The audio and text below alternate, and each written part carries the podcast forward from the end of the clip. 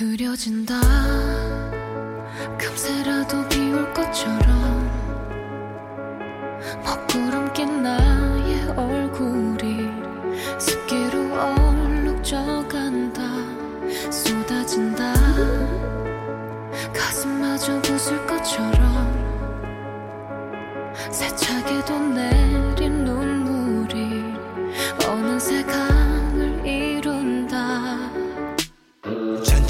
들어갔어.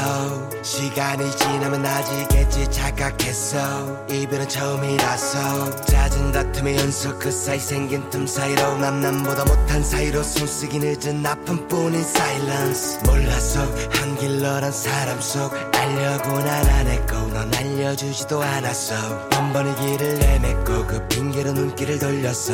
너를 가지기 전과 후가 충분히 나는 달랐어.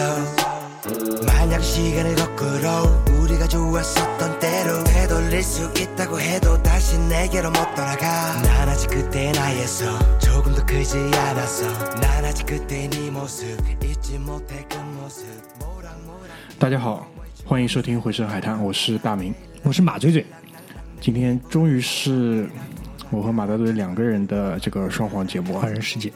二人世界已经逼不得已到这个程度了。然妈后妈逼为什么那么忙？ 啊，到底有什么事情那么忙？搞不懂。居里说他除了睡觉就在上班，我说你妈逼，哎，Tim Cook 还有睡觉还有健身的时候，他除了睡觉就在上班。他妈的，真不懂，不懂，不要去 judge 好吧，不要去评判，反正就可能搞了婚外恋。关注关注一下，关注一下。就是现实情况就是这个样子了，对吧？然后，嗯，已经很久很久没有手上只有，就手上没有节目的这种状态，其实这个是蛮可怕的，就跟你的存款一样，就可能大家存款的欠不都是欠的吗？啊，付的。就是以前我们基本上手上就每个礼拜六放掉一期节目的同时，手上至少会有一期。然后呢，比较频繁的时候，就是手上会有两期节目，就至少我们可以有一到两个礼拜的余量，就是库存。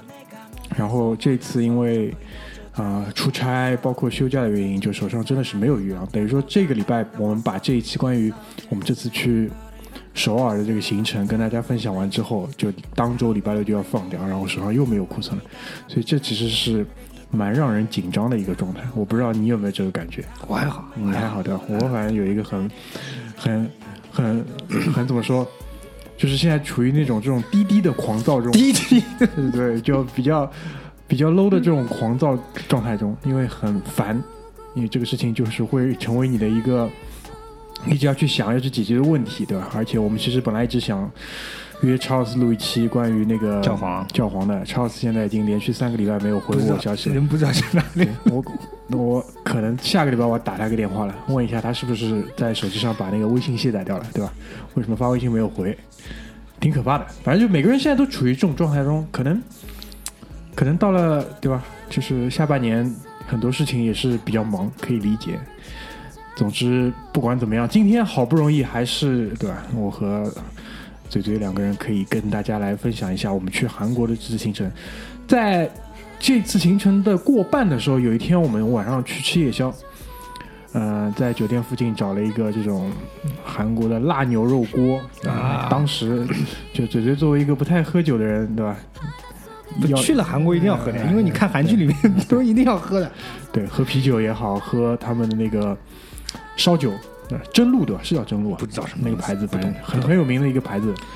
然后就是、呃当时就说韩狼行动就是在过半的时候，基本上就可以已经宣告成功了你。还没有跟他们介绍什么是寒狼行动。啊，那你说一下好吧？什么是寒狼行动？就我们反正每次出游，都都有都给自己起个行动代号。嗯，然后上一次这个越南是什么啊？越南是什么啊？已经忘了，问你啊，越这个行动我没参与啊。已经忘记了，忘记了，四个月了，人已经老了。对，反正这次韩国呢，就大家纠集了一部分人，一开始纠集的是龙哥，嗯，这个梦龙暴龙哥，啊，梦龙 一开始想跟梦龙去越南啊，不是不去了，去泰国的。两个因素后来导致这个没成型，一个就是我们东南亚去的真的有点频繁了，就这一年里面，马来西亚、越南都已经多过了，再去泰国呢，真的有点浓度太高了。呃，然后呢，就是越呃泰国出了那些乱七八糟事嘛，之前有有有有出一些旅游方面的事故哦，就是那个船对吧？啊、对，还有就是雨季，就是泰国下雨。很频繁，它其实事实证明，我们去了韩去了那个首尔，首尔也下雨，很惨。我要走到哪里哪里下雨，就就取消了韩国的啊，就取消了泰国的旅行。就我们就开始问嘛，就开始找目的地去哪里。然后大明这个时候就在那个群里说：“那那你们要，我自己还有点假要放掉，然后你们就愿不愿意跟我一起去泰国？其实啊，去去韩国。所以就韩国这个这个 idea 是是大明说的。你告诉我一下为什么想去韩韩国？亚洲四小龙，我 我操！近十年我没有听到过这个说法了，我操！亚洲四小龙里面，马大嘴，我知道你是那个新加坡你去过了。那如果我们几个人把韩国去掉的话，我们这个小组亚洲四小龙就毕业了。我还没去过台湾对，台湾我去过了嘛？就我说我们这个小组，因为我还没去过新加坡，啊，对吧？那如果算上，如果你去过新加坡的话，我们这个小组内部的话，已经把亚洲四小龙给弄毕业了，对吧？这个还蛮好的嘛，对吧？我们作为亚洲之光，对吧？要把这个亚洲最顶尖的几个城市先探索一遍，我觉得这个是很很正常的。说句老实话，嗯，亚洲四小龙这个称号应该是三十年以前八零年代刚刚腾飞，三四三七零八零年代年左右的对，的称号了。嗯现在其他三条龙，马来西亚、新加坡还可以了，嗯，其他两条龙吧，一个台湾，一个马来西亚，这两个国不是两个地方，香港这两个香港吗？没有香港，没有香港，香港。是更早一步发大龙了，展起来的已经大龙了。对的，就这两个地方已经不能和新加坡跟韩国相提并论了。嗯。这不管从不管从经济体量还是这个整个的发达程度上来讲，嗯，就不是一个层层次的这个呃这个企业了，呃不这个国家了，嗯。所以也没得谈。对，这是一方面。二来呢，就是最近的这十年，差不多吧。最近这十年，就是韩国的影响力，它的文化输出也可能我觉得不止十年了，十五年十五年，十到十五年之间，基本上是慢慢的在赶超日本，文化至输出，对，包括这两年是有压过日本一头的这么一个对趋势跟感觉，对吧？包括足球上也是，其他地方都是。韩国夺冠了，今天对，孙兴民孙选手终于 不用服兵役了，对，嗯蛮有意思。为为他为他喝彩，为他鼓个掌啊！恭喜孙选手，以后不能拿这个事情笑话他了，很很悲惨，对，很悲惨还有一方面原因就是去韩国确实方便，对吧？啊，你上海其实我们去亚洲国家都挺方便的，嗯，有些东南亚的目的地，就是如果你真的想搞得比较深入的话，转个机再转个大巴之类的，还是有可能性的嘛。但如果是去韩国，特别是如果我们只是把目标定在首尔的话，直飞一个半小时，嗯，我们办签证甚至都没有提交任何的东西，就拿了上海的身份证，对对吧？基本上就搞定了，很快的一个东西。所以说，也是图方便。二来呢，就是确实，呃，这两年所有的榜单你也可以显示，整个首尔它在全世界最贵的这个生活成本最贵，各方面 GDP 啊干嘛的城市里面，是排名是很前面的啊。如果有一个很快进快出的这么样一个选择，我觉得放在韩国、放在首尔应该是不错的，对吧？可以的，应该是不错的。所以其实我们回来，大家还都是啊认可推推荐，对认可，的。当然，当然，我认为我们肯定是去的晚了，嗯，对吧？身边绝大多数人韩国早就已已经经去了，去了无数次了，我身边人都是，对几进几出了都已经，所以我们这时候再去，包括我相信绝大多数听我们节目的听众肯定都已经去过这个地方，对吧？所以我们呢属于到的比较晚，但是呃，我们想看的东西，我想看的东西，我基本上都看到了，然后也感受到，所以拿回来跟大家啊、分享一下，好吧？三个三个大块三个点，因为这期节目说实话根本没有准备，我们在群里没有任何的讨论跟准备，前面坐下来之后也是只是给马队队倒了点喝的，然后让他平复一下心情，吹一会儿空调，我们就直接开始了。所以从哪三个角度来讲呢？第一，我觉得就是，嗯，很多人去韩国去买东西、去代购、去干嘛，所以它的实体商业的发达程度，对吧？也是作为我们考察的一个重点部分。二来呢，就是在整个的旅程当中，我们看了很多的地方，然后在去的同时，我们也在网上看很多的文章，包括嘴嘴也跟我们分享了一些，比如说几韩国的几大家族的这些呃故事纠葛。所以他在有一天我们在外面走的路当中，他就提出了一个点，他说，就是我们现在看到的这个首尔是这么的发达，这么的现代，但其实它背后整个国家的运行的方式是很迂腐的。那等我们再讲啊这个一会儿再讲之后讲啊。对，可能这是我们的一个点，我只是先把三个点全部抛出来。最后的一个点就是我们已经基本达成共识了，嗯，对吧？就是在达成这个共识之前，我们都都反复的提到说，就是 活活到现在，嘴嘴已经三十出头，我已经下个月我也要虚岁三十了。就是好看女人我们看过不少，但我们现在认为全亚洲最好看的女人在首尔的江南。啊，好吧，基本上就是这三个观点，不服来辩。我们一一条一条就是想拿出来跟大家分享。不服带你去看，好吧？不服来辩的不要辩的。对，首先就是关于这个，嗯，我这次去很大的一部分原因也是想去看一看，就是那边的这种实体商业，因为我们，呃，我自己是一直在这个行业里工作，对吧？因为嘴嘴现在已经脱离了这个行业了，对吧？已经不不在那么脏的地方工作了，说实话，脏更脏更脏的地方，对吧？就我不知道你小时候是怎么样，就是在我我自己一直在回忆啊，就是自己在这个行业里现在工作了七八年，为什么会踏进这个行业？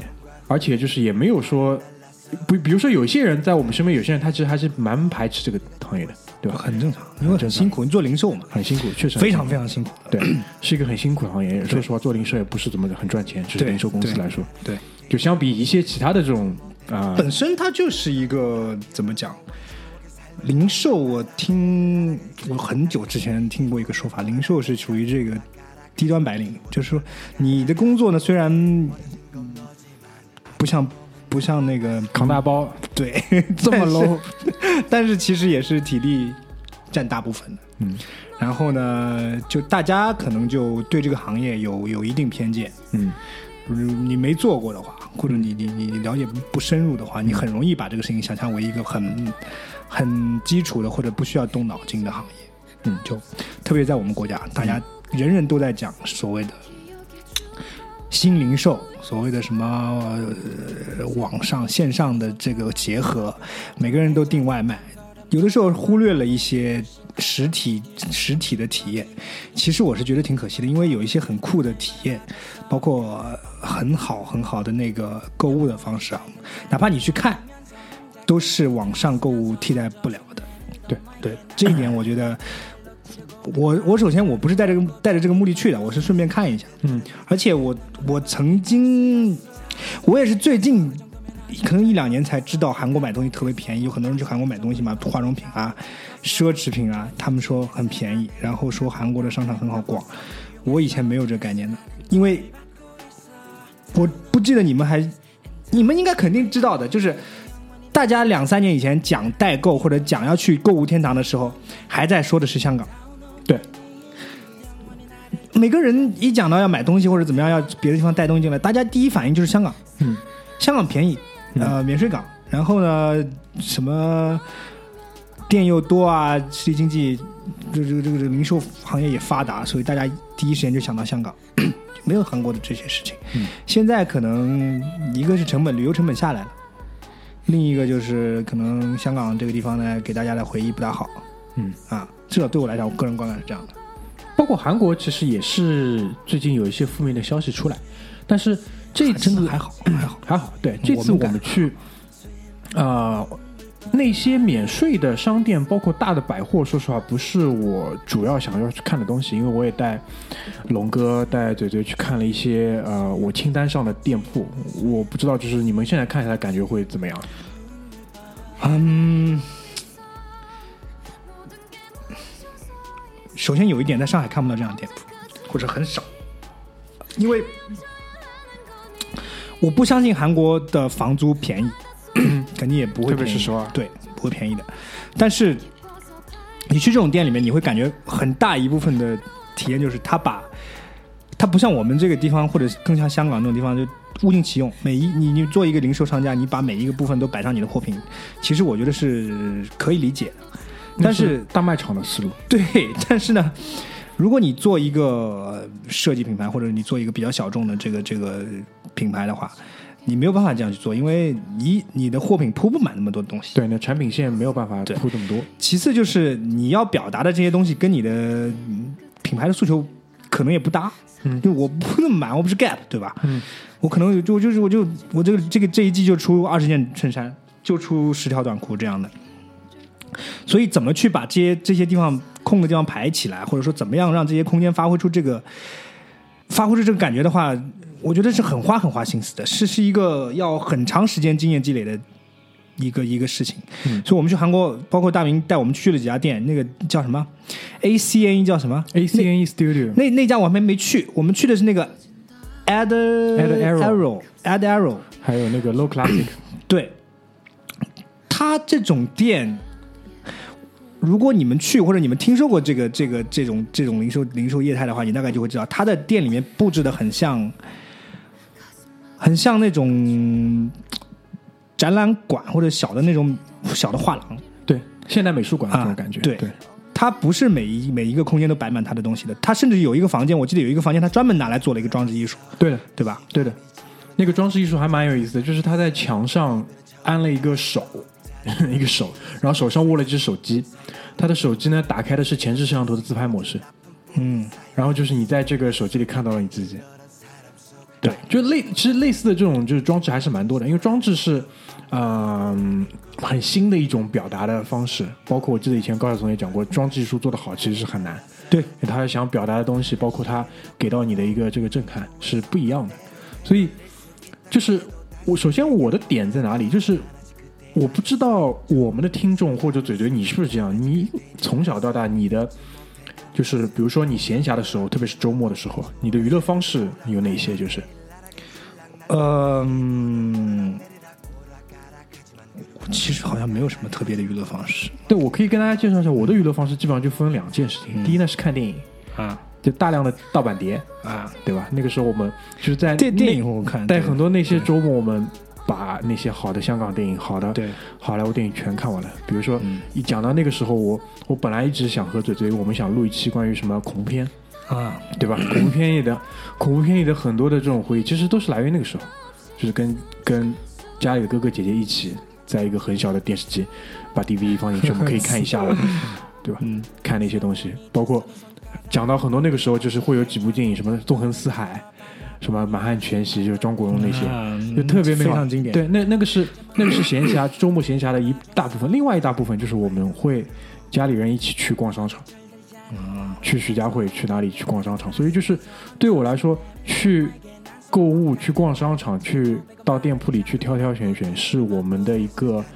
啊、周末闲暇的一个生活方式其实我上的事我个人也是挺喜欢逛逛逛这种地方。对，所以那后来自己又进入了这个行业去工作，然后包括这次我们去韩国看到那些东西，我觉得以前上海多少，包括九九前面讲我们前面报的那几个品牌那种感觉的店铺，上海以前有没有？有的，但是都是私人的一些所谓的买手店，就是他进前路的这种包括什么，包括以前长乐路啊，很早的时候，陕西南路也会有这种店，那是很早很早之前，现在已经全部关光了，关光没有了。，关光了。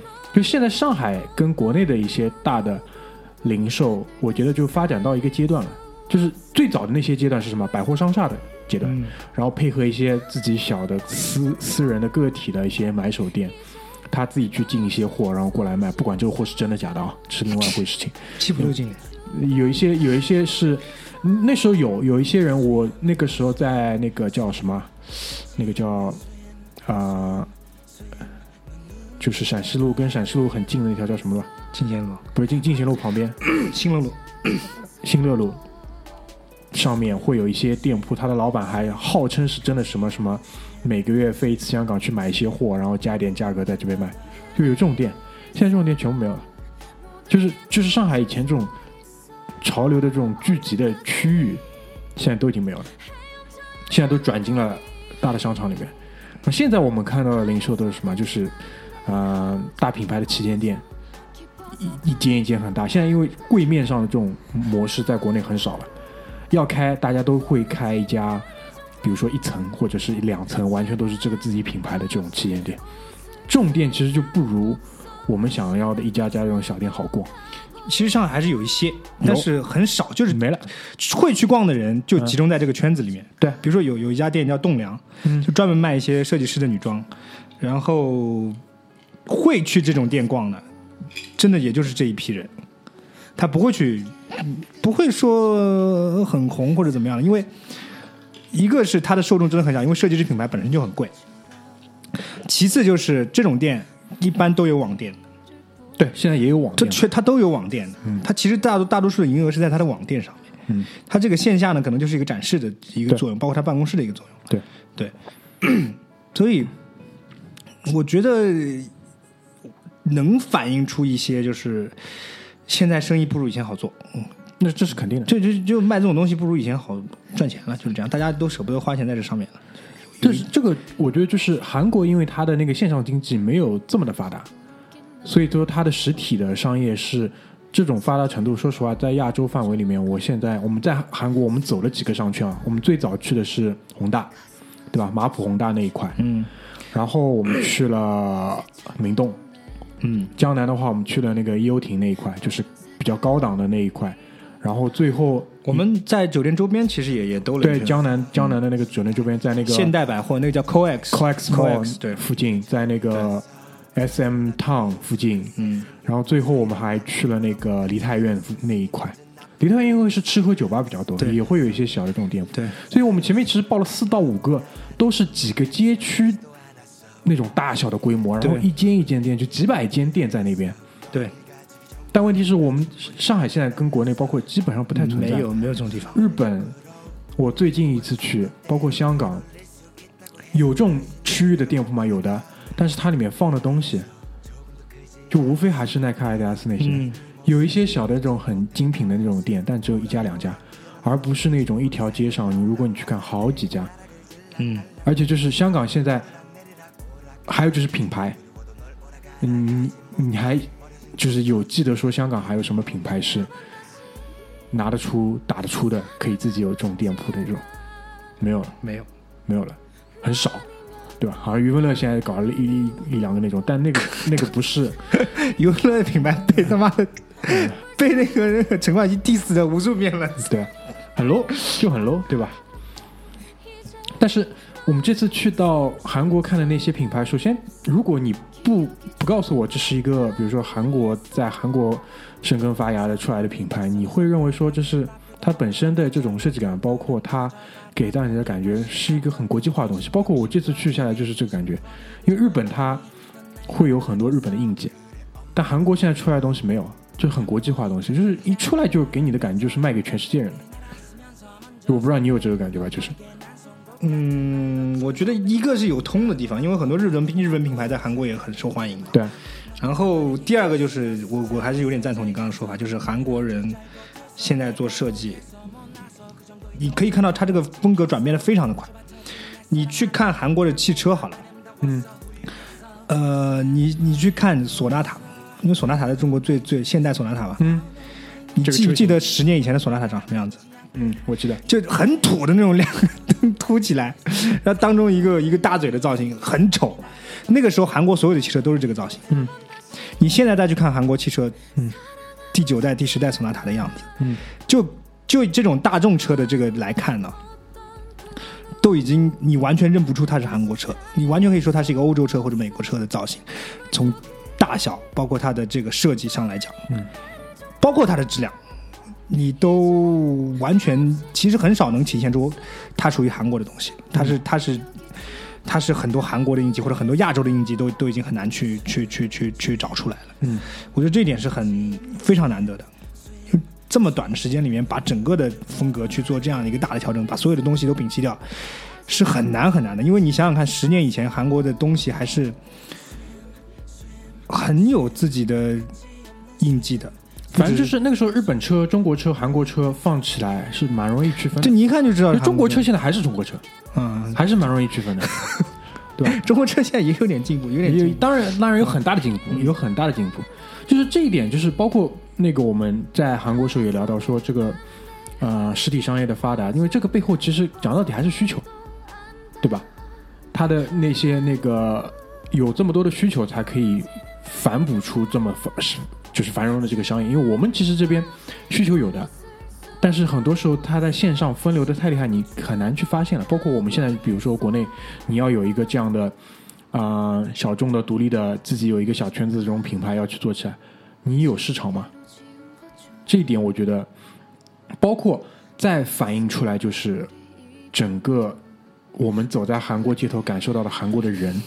那天我觉得是第一天，我们到从那个仁川机场一路到了江南，然后我们下午不就去那个 COEX Mall 里面去逛了一下，对然后我跟马大嘴、我梦龙有没有一个非常非常直观、非常大的一个观察，是关于韩国男生的着装，因为韩国男生长得高、身材好、会穿，这个是人人都知道的。嗯，我们去的时候是八月底，其实温度还蛮热的，三十度左右嘛，但是很少有男生穿短裤，看不到。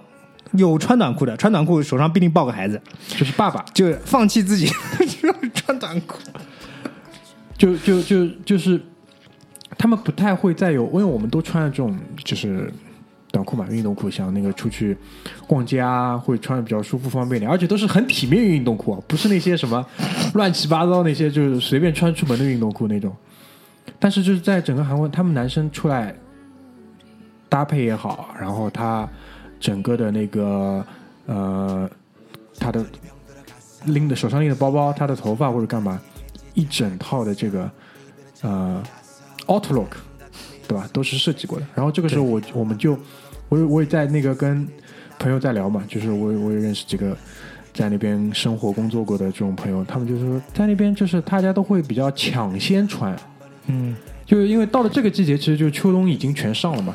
那哪个搭配是好的，哪个今年的这个潮流裤管要约几分，类似这种，大家都已经在在拼了。所以就我们几个土鳖，我 穿的短裤，对吧？然后看了一看身边，其实也不是很凉，有很有点热的。我就有点热看到有那种穿那种套头衫的，很厚的那种衣服长袖，我的妈！我怎么里面这里面什么味道？这样，操！嗯装个小电风扇可能里面有。嗯，所以就他们会他们会很有心思，已经在去研究这个东西。所以就在这种国民素质，当然我们因为看的只是首尔，对吧？但是我们在我们也在上海，对啊，我们是拿上海在跟他比，我们是在上海在跟他比，所以我觉得，我后来我回来我也一直在想，这个东西反过来再讲到底还是一个需求的东西。你当然这个国民有这个需求的时候，自然会有人去做这方面我我就的工作的。这么跟你说吧，你去首尔待一个，就待个两三天，你对自己的外表都有要求了。啊你都不想说那么邋遢再出门，所以第二天嘴嘴出门的时候就特意套了一件衬衫，对吧？有个搭配一下。哎，对，而且还有很贱的事情是什么？梦龙，中午我们跟我们跟，其实梦龙也知道，他听到了嘛？我说这外面穿短裤的全是放弃自己的爸爸，梦龙就回酒店之后立刻套套了条长裤，真的不要脸。全四个人只有他一个人穿了穿了长裤，只有他一个人带了长裤。哎呦我的妈呀，真是服了这个人。对所以这个我觉得，嗯，实体发展，因为我相信很多人都去逛过这些地方，对吧？当然，宏大马普那边也有很襄阳路市场的这些地方，包括现在襄阳路市场都没有了，啊，没了，因为没必要了。襄阳市场全部襄阳路市场那个级别的东西，全部可以转成线上，这个是一点问题都没有，因为那个那种级别的那个零售消费，跟大卖场、跟那个什么麦德龙、跟大超市是没有区别的，在我看来，对吧？当然有一些更高端的一些独立的设计的，跟奢侈品又不一样的品牌，它或许会需要这样的一个展示的空间。但我觉得，对于喜欢逛的人，有这样的一个空间，跟完全在线上还是不一样。但是我我可以跟大家分享，就是这些品牌的线上店做的非常漂亮，对，大家有机会也可以去逛一下你。们就去逛 Gentle Monster 吧。Gentle Monster 的眼镜那个线上的商店跟 Apple Apple 的那个商店做的是几乎一模一样。对，对。但居居里号称什么进去拎了一下，说什么质感不好，对吧？谁说的啊？居里说的。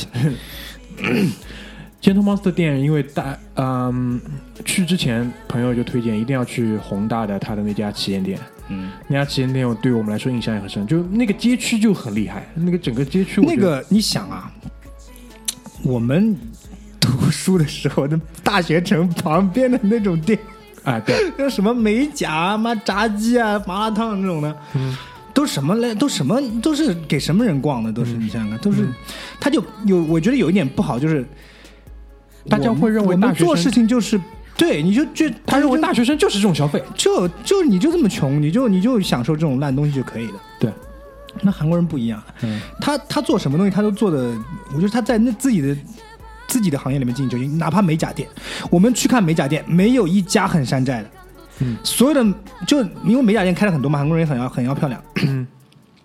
他的美甲店每一家都有设计，然后他们把那个指甲油放在墙背后的那那个那个摆放那个那个陈列都有设计过的，就不土。嗯，明白吗？因为我们中国人做东西很容易把它做的很土，我不知道为什么。上次我们从从越南回来也说了，那个 我们造房子老容易把东西做的很土，连越南人都不会这样。我觉得有一点就是，我为什么会这样？因为我们有的时候放不下一个包袱，什么包袱？就是中国人的这个包袱，是中华五千年文明的包袱，明白吗？我就是做我做这个东西不加个这个尖顶，怎么可以体现？不加个这个飞檐，怎么可以体现出我是这个炎黄子孙？对吧？他没有办法把自己所有的学到的这些东西，或者自己这二十几年、三十几年了解到的东西，全部都忘掉，以一个更国际化的角度去去看这件事情。嗯，如果你你这样讲的话，其实跟前面讲到说韩国现在很多东西一走出去就特别国际这一点是契合的，对对吧？就一个是他们可能包袱小一点，其次就是因为他们也没有很多传统的东西，他们传统东西就是中国的东西，他们这这是他们一直想要抛弃掉的东西。对，其次一点就是韩国人那股劲，就是很很就还是恨呀，，对，就是很。很熬着头的那种感觉，你你你就能感觉到，就从他们这么注重外表这件事情上来，你就能感觉到，嗯。就是跟你跟你拼，我每天出去就是一场战斗，嗯嗯，我一定要自己最好的状态，我出去迎接这场战斗。但是你也说不上是好是坏，因为这种情况下压力也很大。但是至少我们看到的是还不错的，嗯，真的很棒。嗯，就是每个人的状态，包括那个市容市貌，包括这个城市的建设，包括我们看到这个吃的东西，怎么就各种各样的业态，让你让你想起来，就是嗯，大家熬着头在做这个事情。但你想想，韩国多惨的国家，嗯，韩国刚起步的时候，解就朝鲜战争的时候，是要比北方就朝鲜这边还要就经济方面上面还要去再去情况下还要再差一点的。你不说，因为所有的当时的这个水利设施啊、发电设施全都在北方，北方可以直接停掉南方的水跟南方的电。那个时候，军事实力上也是相差悬殊的。你不说后面美国人帮他多少，或者因为越战他得到了多少多少好处，他就是这样熬着头，这样熬了这么七十年，他熬成现在这个样子了。嗯，他很难不不膨胀或者不不有这样抬着头去去看你的这个心态的。嗯，他就是一个奇迹，这国家到处都是奇迹。嗯我看过一个那个说法说，如果越南南北越不统一，不像现在是越南越南社什么人民主义什么社会主义共和国，还像以前那样南分成南越跟北越，南越有没有希望发展成韩国这个样子？所有的结论都是不可能。嗯，它不占据这个这么好的条件，这个地地理位置它不占据。嗯，传统文化上他可能也没有这种这种精神，所以他顶多顶多成为另一个泰国或者另一个马来西亚，他成不了韩国。韩国就是韩国，就是唯一的韩国。就包括我们前面讲嘛，三块内容，就我觉得第二块最最已经带到了一点，就是关于这个国家，其实它的背后的几个大的家族、大的品牌，基本上就是这个国家发展的一个缩影，对吧？现代、三星、乐天，乐天的那个创始人还是一个日本对，日裔的，日裔的韩国人。还有韩裔日韩裔日本韩裔日本人，回到韩国再去做的那个，包括如果大家可以有兴趣的话，你可以去看一下三星集团的第一代的创始人他的发家的这个故事，是做什么东西发家的？在那个环境里面，就是他一开始做的那些东西，跟他现在做的汽车做哦不不做电子消费品做的其他的这些商业的东西是完全不搭边的，有点像李嘉诚的这种故事。就三星其实是做过汽车的。三星其实我不知道你们知不知道，以前那个美国有一个品牌，道奇的一个那个七人座的一个车，贴过三星的牌，进过中国。因为我知道为什么，我们家有个叔叔，他可以先开这个车。他那个三星的那个三星汽车的标志是一个一个三角形里面一个 S 这样的这样的一个标志，现在基本看不到了。嗯呃，三星其实也是国防承包商，就这个国家的任何一个地方，你绕不开这几个家族的。嗯这几个家族的什么产能全部去除的话，这个国家可能百分之四五十的 GDP 没有了，就在这些家族的手上。但是刚刚不是提到了一点吗？就是所有我们在韩国的看到这些现代的这么美的，大家昂着头的去去去这种这种表现出来的东西，背后它根里面是一个很腐朽、很落后的一个一个东西，就运行的机制，就门阀家族、门阀门阀家族。嗯。这种东西，中国一千多年前就没有了。嗯，是什么他妈你们家多少代还能一直传下去？这个掌握国家命脉的这种事情，这个根本不能想象的。这个五代十国之后，我估计就没有了。你怎么能想象说一个三星现在的现在的 CEO 叫什么？李李在镕啊，李在镕，好像李荣在，反正我忘了，好像李荣在吧。他朴槿惠当时下台最大的原因就是李荣在去行贿朴槿惠，让他去顺利接班这个三星掌门人的这个位置。他去行的贿，他现在判了多少年？他一开始判了好像两三年，现在一点事没有，继续出来做 CEO，没一天没关，就在里面待了一下，可能。朴槿惠现在求刑三十年，判了二十年，妈的可能要在里面死掉了。嗯，皮阿姨真的惨，他爸李什么，反正这家人都姓李，李什么玩意我忘了，肯定姓李。他爸也是李明博的时候判了多少年？李明博把他特赦了，也是走私还是什么样的？反正就是很见不得人的一些事情。判了一下，立刻就出来，原因是什么？是要他来帮助韩国申办申办平昌冬奥会，你能想象吗？就以这种理由把他把他放出来了。嗯，李明博现在进去了，没你不行啊，就是，现在李明博进去了，他爸继续在外面该干嘛干嘛。就这个国家真正的主人不是人民，也不是所谓的总统或者怎么样的，或者掌大权的人，就是这几个家族。包括那个时候我我不知道你记得吧，就韩日世界杯合办的嘛，嗯，韩方的那个组委会的会长是郑梦九，郑梦郑梦九。九，郑梦九，是现代的，对吧？现代的的几三子啊。三太子应该是，就就就到这个程度。就这国家就是他们在运营。嗯，你能想象吗？这种这老老百姓在乎吗？老百姓在乎的，但是但是有什么用呢？心里面那股就是，因为他一方面要这些东西去带着我往前走，嗯，因为我心里面有一个更大的恨，我要把韩国去变得很现代化。另一方面，他有一个很更深层次的恨，就是我一辈子都跳脱不出这些人的掌控，这个民族主义还是就内恨在外恨再加在一起，就是大家 就很交织、很纠结的一个感觉，你知道吗？所以就嗯韩国人的精神状态也很拧巴。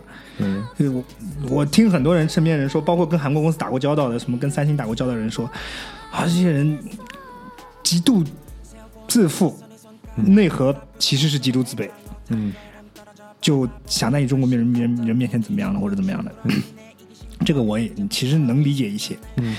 啊、其实是很小，就是我们把这个现代化的现代化的国家拆开来看，他的人的精神内核是很小的，嗯。很你可以说小心眼，就是很小，嗯。但是没有办法，嗯。呃，有这么多奇迹也来源于这些小，所以你不能说这个是好还是坏。我觉得至少我看到的，在我体验上来说还可以。就短期内的高爆发已经出来了，对，对？长远怎么弄？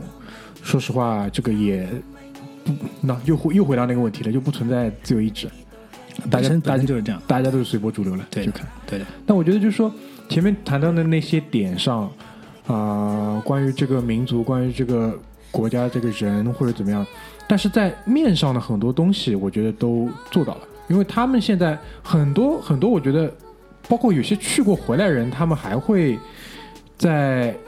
这一个问题上看不清楚，我觉得是不太应该的。在哪个问题上看不清楚？就是他们还是认为说，就我们的大城市，包括 他们现在做了很多好的地方，他们还是会觉得这个民族优劣的问题，你明白我意思吧？就是还是会说棒子怎么怎么样，或者怎么怎么样，就民族优劣问题上再来讨论。但我我们中国人其实是很种族歧视的一个国家，这个是其实是是是，嗯，对吧？但但我认为就是说，其实放在如果不拿国家层面的，就 GDP 总量去对拼，拿单个的这种质量去比较的话，根本不是在一个不在一个档次。一不不在一个擂台上。就韩国现在如果要去拼一些东西的话，是跟日本在拼，没有没有跟中国在拼。中国其实很多时候还是在跟自己拼。靠着人人数的优势，对对对的，硬做到了世界第二。对，但是你如果把它分散开看看人均的这个数数字或者人均的整个的数字数素质的话，嗯那很难去跟人家比，真的很难。嗯，怎么讲？我也有，因为我发了一些韩国的图嘛，嗯然后发完之后，有人在下面评论，还不如我们中国一个二线城市。嗯，其实我对这个人没有恶意，但是常常把这句话挂在嘴边的人，其实是一种很没有见识的状态，就很没有见地的状态。就是你总会说这个还不如我们重庆，或者不如我们成都，不如我们这个昆明那发展的好。你看这广场也没有我们的大，高楼也没有我们的高。其实你去看一看，现代化不只体现在高楼，或者不只体现在你所谓的广场上，体现在很多地方。比如说我们刚刚看的实体经营、实体零售的发达，人对美的追求、品味、taste 啊，最重要的一点，呃发达国家跟发展中国家的品味这两个字已经可以涵盖一切了。不是发展中国家是不追求品味的。我们先吃吃活下来再说呀。对啊，因为这个我觉得是蛮大的一个感触。然后，嗯，讲了很多，讲了很多，就是我们觉得好的地方，但是有一些小的点吧，我觉得还是包括我在那个我们在坐出租车的时候，我也跟马大嘴，包括在一些餐馆里吃饭啊或者干嘛，嗯、这个这个民族本身它的一些骄傲的这种点，可能在就实体服务上跟日本呢有一点点差距。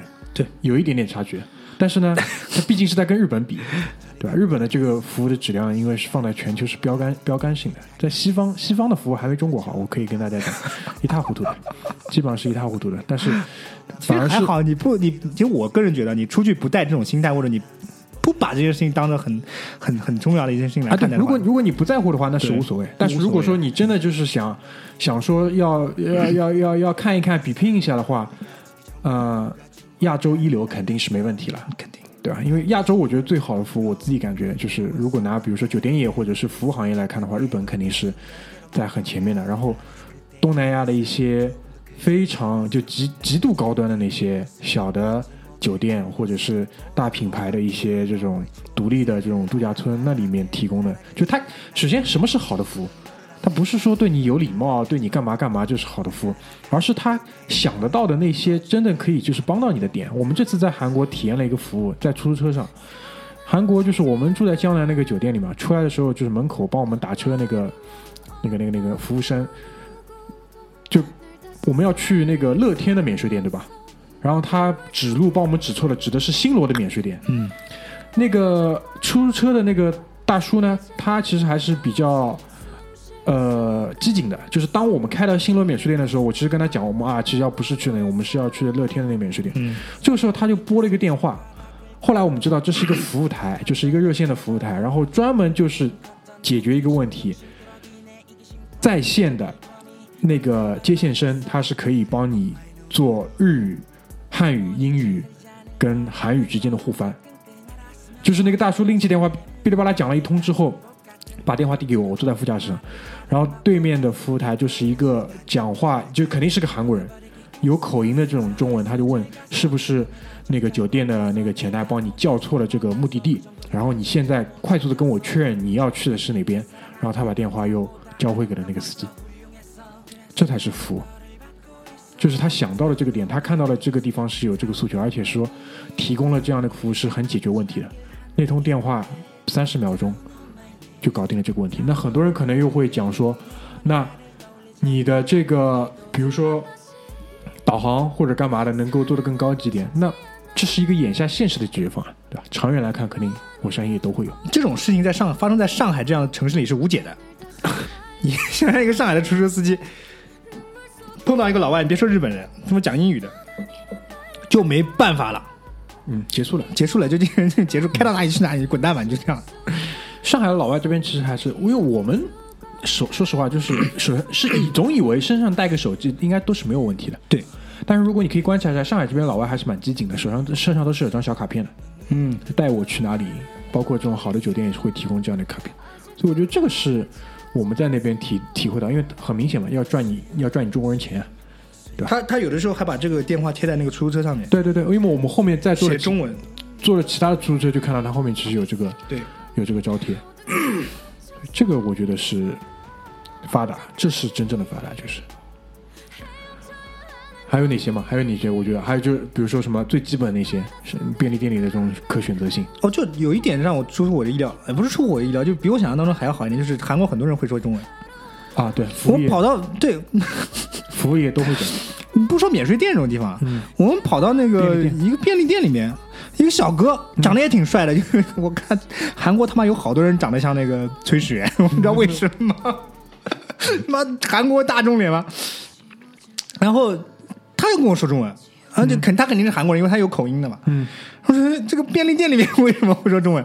就我不知道是很容易学，对他们来讲还是怎么样，可能不是那么容易学，但是真的好多人会说，就是觉得有点大家的心态有点让我觉得惊讶，就是宠物还是很务实，因为为什么？现在就中对中国中国的游客，中国的旅游业对于他们的这个重要程度很高嘛，所以我觉得很多东西就速成一下很快啊，也不需要就是讲的很好，对吧？是的，就解决问题了，关键是要解决问题，对。对对吧？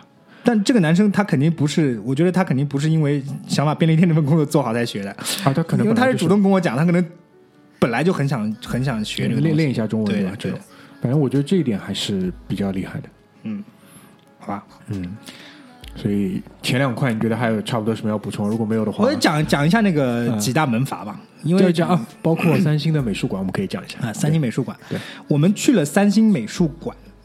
三星美术馆的英文名叫什么？叫 Leum，L E E U M，U M 来自于这个 museum 的这这个 U M 后缀嘛，I U M 的后缀，E 就是李家，其实就是李家 李家美术馆，明白吗？对，三星其实严格意义上来说是一个股份制公司，上市的股份制公司。但为什么李家可以把他的名字冠在这个美术馆上？苹果有没有乔布斯美术馆？苹果只有一个乔乔布斯剧院，但是是公司给他给他那个的，是是一个公司里面的剧院。但是你能够感受到吗？就是 他虽然是一个股份制公司，他是，但是他要在一切一切上面去宣誓，这是我李家产业。主权，对，韩国的三星三星集团，你你去打开那个他的股权这个说明书来看的话，你看到他们李家的那个股份只占这个集团的百分之二，只占这个集团百分之二。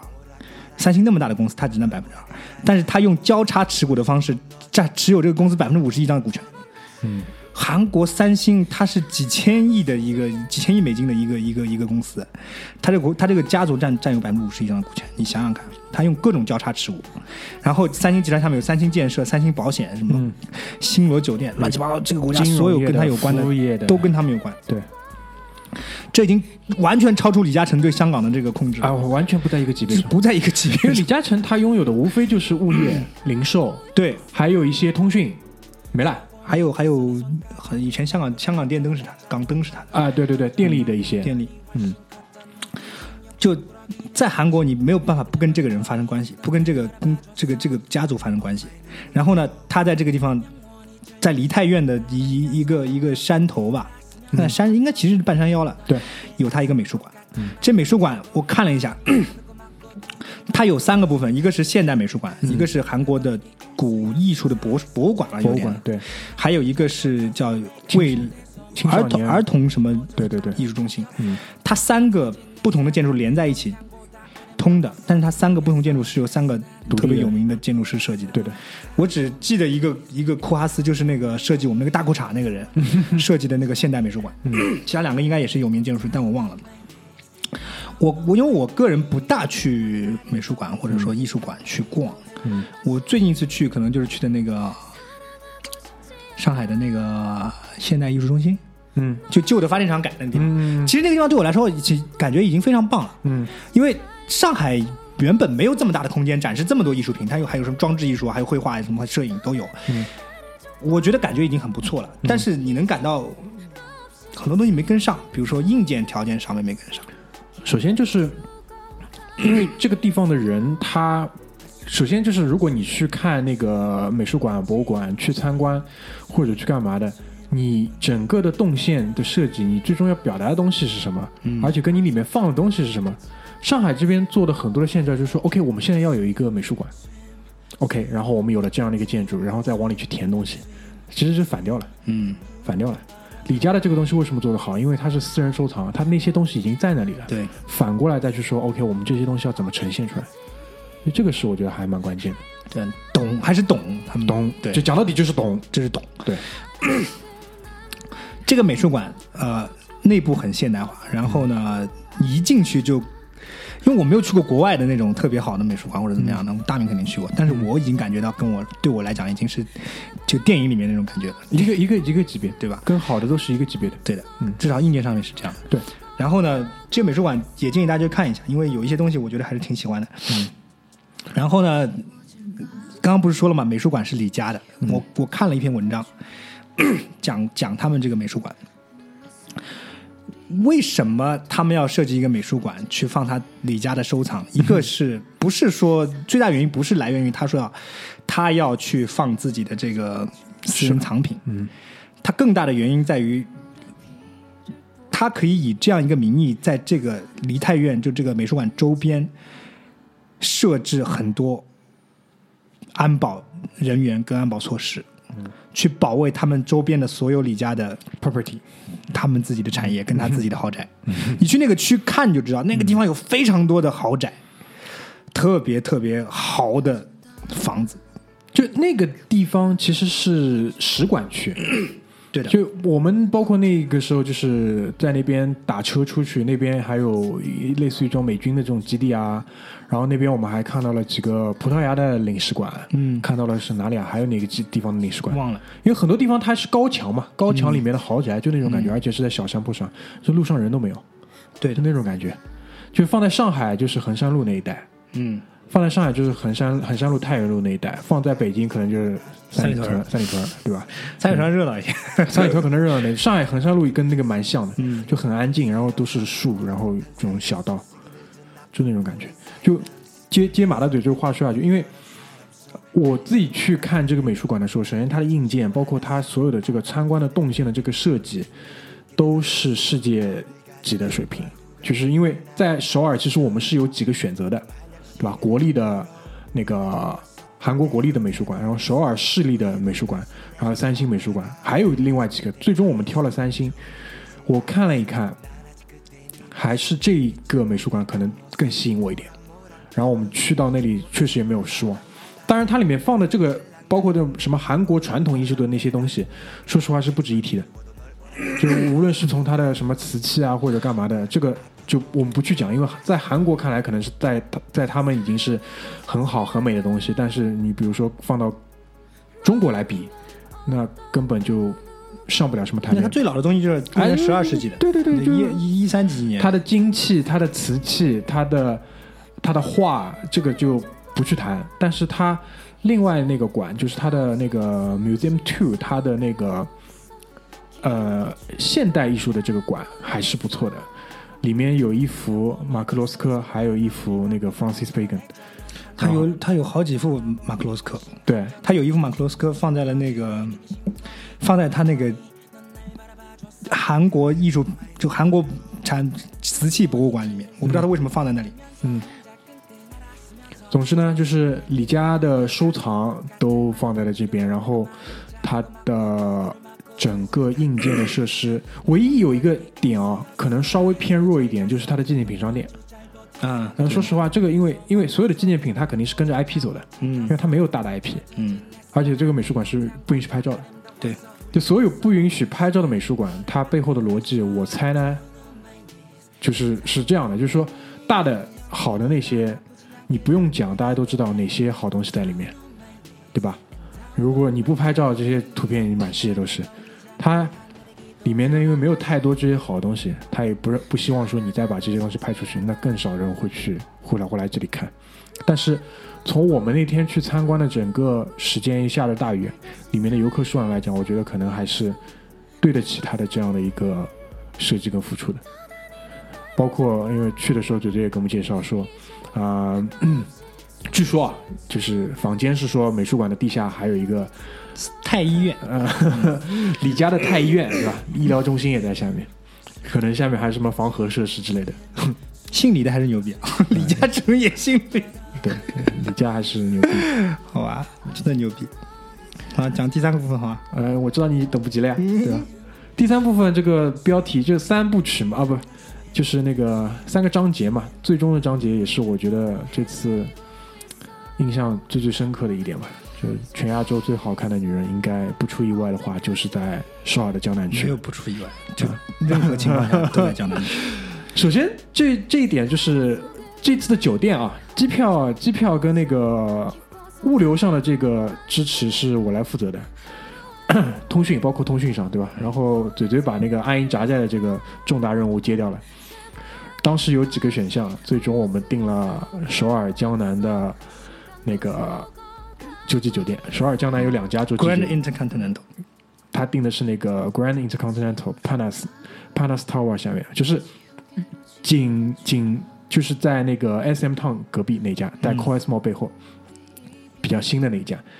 酒店本身呢，确实也是非常棒，对吧？然后酒店三楼的这个健身房健身中心也是让我们大吃一惊了，因为当然这个模式其实在国内也有，就是有一些高档地段的这种豪华酒店，它的呃那个那个那个健身中心也好，会所也好，它是对外开放的，是对外卖会籍的。嗯，所以呢，我们这次住的这几天去了大概三四次健身房，也看到大量的，嗯，不说超上流社会吧，至少是中产阶级，在那边有自己的一个更衣柜，在那边运动，在那边作为一个社交的场所，这一点还是蛮出乎我们的意料的，因为它的那个整个健身中心的那个硬件条件也好，包括它会特地的设计一些社交的这种区域，这个还是看得出是当地的一个比较好的一个地方。韩国的酒店，包括涉韩的，包括我们去马来西亚也是，那个、那个叫什么？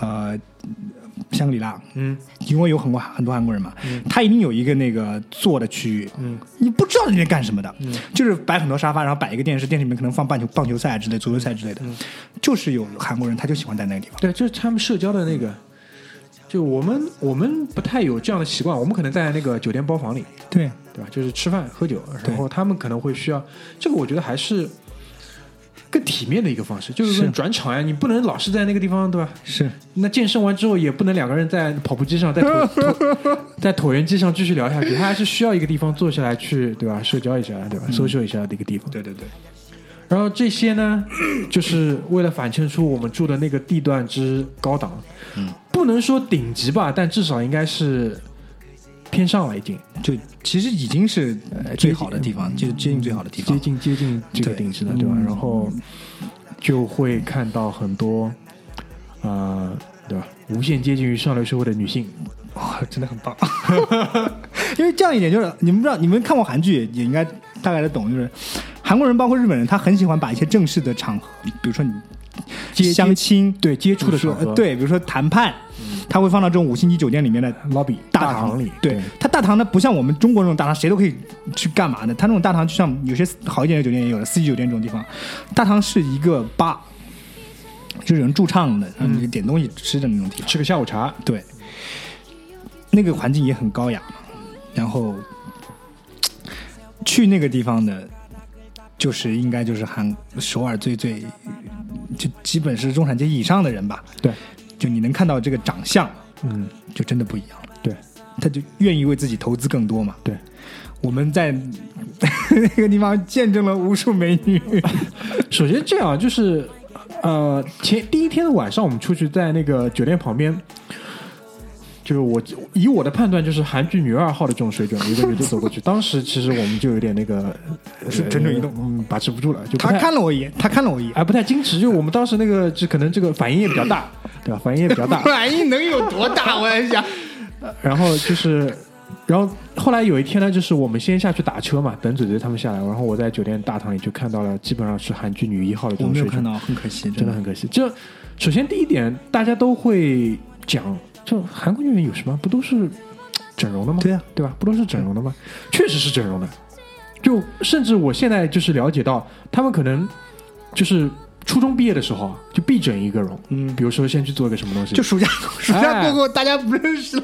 高中毕业的时候要再去做什么，所以包括很多人还是光以为他们只是在脸上做，但其实不是的，就是屁股。我就这么跟你说吧，整容的人，你在国内也见过不少了，对吧？我们大家都在国内身边见过不少了。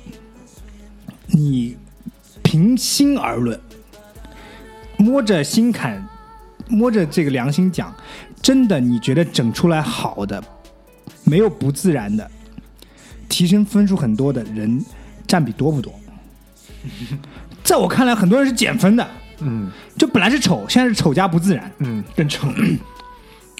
但是在韩国，哪怕我们知道就是整的，那没有关系嘛。但他真的很，就你想欣赏他，就是这样，愿意去欣赏，就真的，而且整容，整容也只是整脸，你也可以说他做做溶脂无所谓，没关系。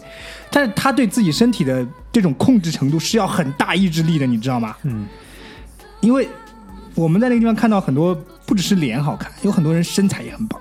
就江南区就那个区域，我们那个区域看到的人的身材都不一样。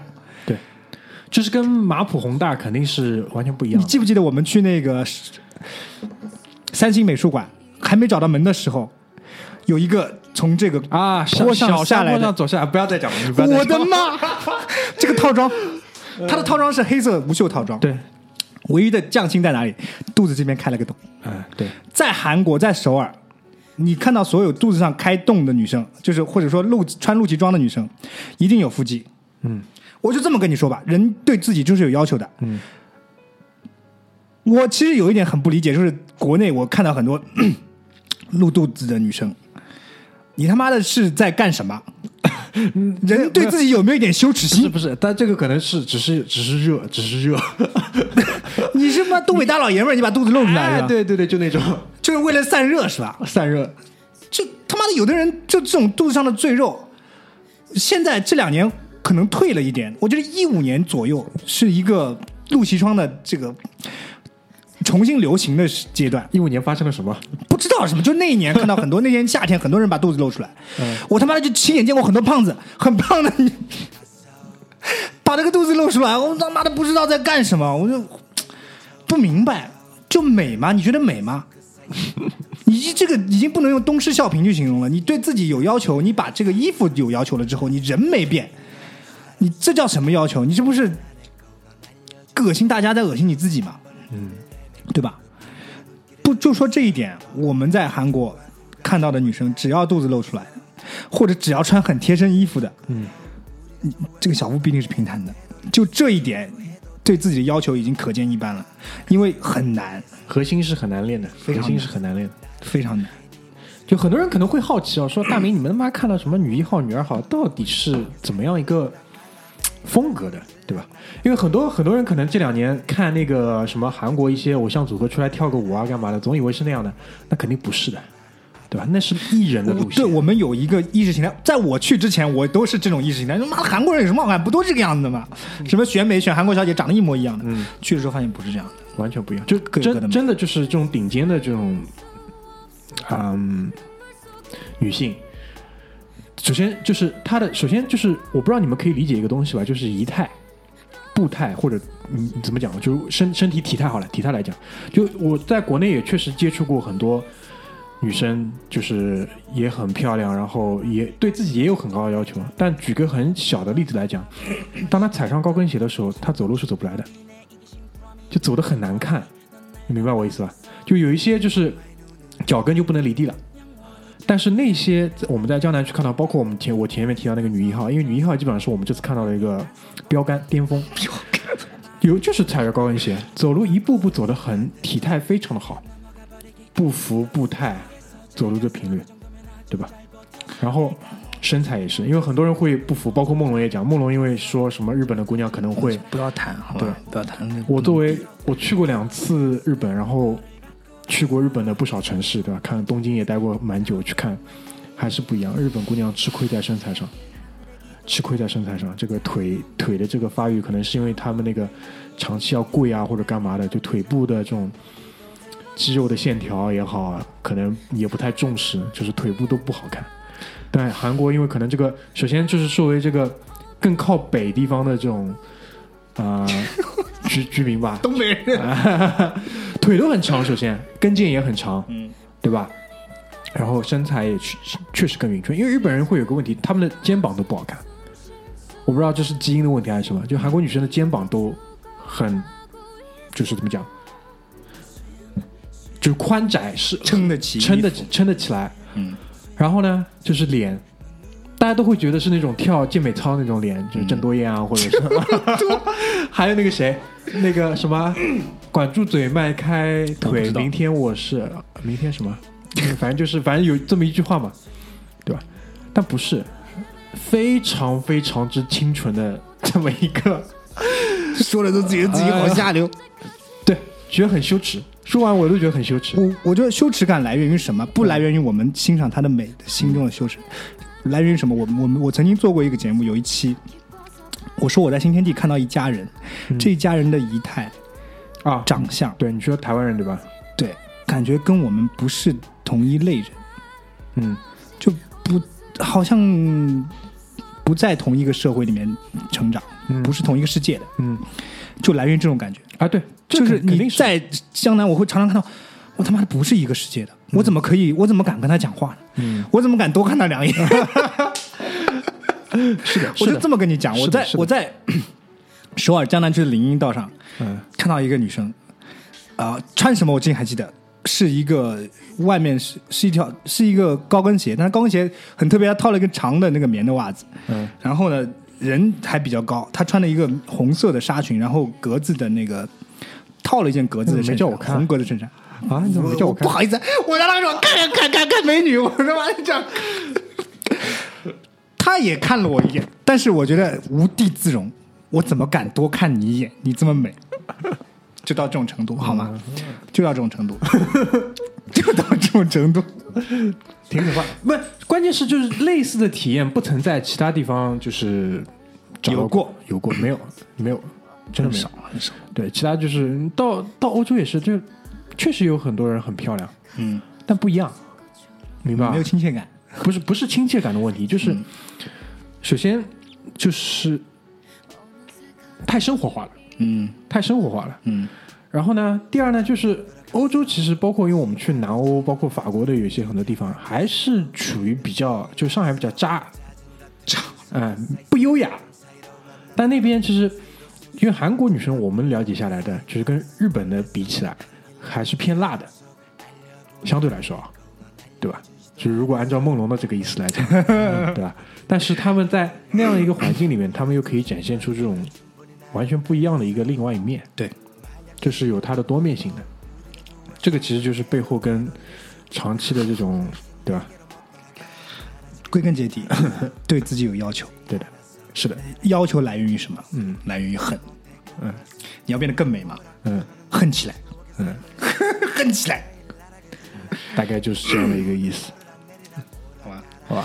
还有还有，反正我跟你说吧，我们见到的，一天见到至少五到十个左右非常好看的女生。嗯，每天最漂亮的那个，我到现在记得一清二楚，你蛮可怕的，哎，你这个人蛮可怕的，真的好看。我不是讲了嘛，就回来开玩笑说做一个创业计划，嗯，就做个公众号，对，去韩国首尔拍女啊、呃，叫江南印象。江南印象。然后呢，就把那个 GoPro 啊顶在顶在脑头上，或者一直直在那个这个杨戬开天眼的这个地方，嗯。第三只眼，然后这个脑电波意识传感，就可以，我双眼不看他，但是这个镜头可以往他那个方向移动，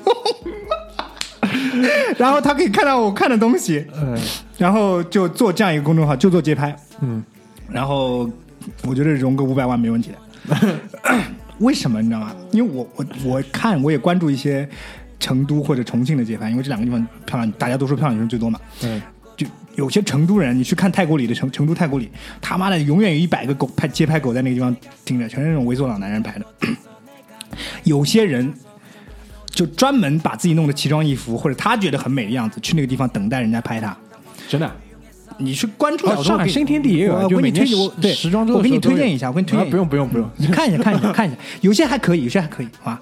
但是我说句老实话，在这里面拍的跟首尔江南区一比起来，林荫道的一比起来，就他妈的土卵，我一点都不夸张的跟你说，比在一起就是土，特务土。土是很很惨的，你知道吗？嗯。是不是说你这个人长得不好，或者说你你的那个先天条件不好，是你的品味就没有办法跟人家，就你散发出来这个气质就已经是那种没办法，已经输掉了。就就真的不能比，好吧？还推荐大家去看一下。你我说一万句都不顶，你们自己去看一下，去看一下。嗯，啊，江南区，首尔江南区。关键还是什么？就是大家还是要把酒店定在那里，嗯，把酒店定在那里，这样的话就是遇到的概率可以高一点。因为你如果跑到江南的商场里去看，首先你要明白，这些人不太会去 call call X mall 啊这种地方的。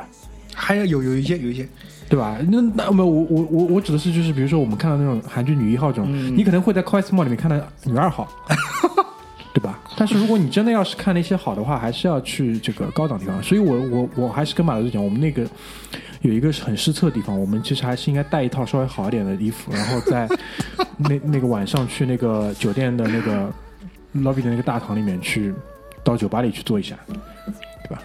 失策，失策，失策。下次下次下次还会去吗？还会去吗？肯定还会再去的。还会再去对吧？这个他妈的百分百再去的，好吧？我怎么会不去呢？我的妈呀！我就呃，如果你从你听众的话，说一句，男的也很帅，嗯肌肉非常发达。啊，我们酒店前台那个小哥，哦对对对他妈的那个西装肌肉要从那个西装里爆出来了，你知道吗？就帮我们办 check in 的那个男生，就是长得，我觉得韩剧演个男二号应该没有什么太大问题。就真的很帅。我他妈的，原来我老婆跟我讲这种事情，我说他妈嗤之以鼻，怎么可能？他的二头跟他的三头全就那件那件西装的面料，你其实可以看得出相对是比较薄的，因为里面肯定还穿衬衫嘛。然后那个其实就已经爆，那那个男生的那个照片我拍了，脸没拍到，但是那个那个躯干部分拍到了，到时候给大家放一放，好吧？有有，因为韩国人 他有一个优势就是腿长嘛，然后他妈的真的就是有一些特别多的偶像剧的男主角那种的，就像明星，男的女的就散发出那种明星的气质，你不敢接近。我操，真的很帅。嗯然后你去商场里面买香水，门口散发香水哦 sample 的那个人一定是最高最帅的。对，发那个你就跟他去拿吧，反正他也会跟你沟通的嘛。你就以这样一个借机的这种方式去享受一下这种感觉嘛。哎这也是蓝色营销，这个也很正常。你讲到这个，我想起来了，我们那天吃完酱蟹出来的那件事情，发糖的那个姑娘，啊啊！啊哎呦，讲讲嗨了，差点忘记说这个事情。我们有一天去那个去哪里啊？去应该也是在那个呃在江南吧，在江南的优亭还是哪里啊？忘了。反正在那边吃那个酱蟹，就是那个酱蟹啊，干嘛的。然后出门的话，就是有一个还不错，这个韩剧女三号应该问题不大吧？啊，还可以，女二号、女女三号之间吧，就可能演一个什么女女主的闺蜜这种坏坏坏朋友这种。哎，对对对，一个女生过来发了一个糖给我们，然后就是，一因为上来是发给我嘛，因为用韩语跟我讲话，那我我就跟他讲那个会不会讲英语？长得很像韩国黑道大哥。嗯，大哥，大哥问大哥酒吧去不去？他发了我糖，然后这个糖他跟你英语说什么？啊，我首先问他会不会讲英语，然后他可能不是很会讲，然后他就给我那个糖嘛，然后我就说这糖干嘛用的，然后他就把那个糖背后翻开来看，背后其实是那个酒吧酒吧的名片，然后里面有两粒糖，嗯，然后让就是其实就是类似于这种小传单嘛，就让你去这个酒吧玩。最屌的是那个酒吧叫 G 吧，A B C D E F G 的 G G 吧鸡巴，哎 G 吧叫我们去 G 吧。我们就没去啊。对，但那个姑娘其实长得不错，长得真的不错，腿也很长，嗯至少至少就一米七二、七三这种身高，就随随便便一个在那边街上发糖。因为你讲到发香水小样的那个男生嘛，我就一下想到这个事情，很棒，很棒的一个体验，很？棒的体验。嗯，对啊，跟活着的那个韩国女生说过话了嘛，对吧？活着的韩国女生，完了跟死的韩国女生怎么说？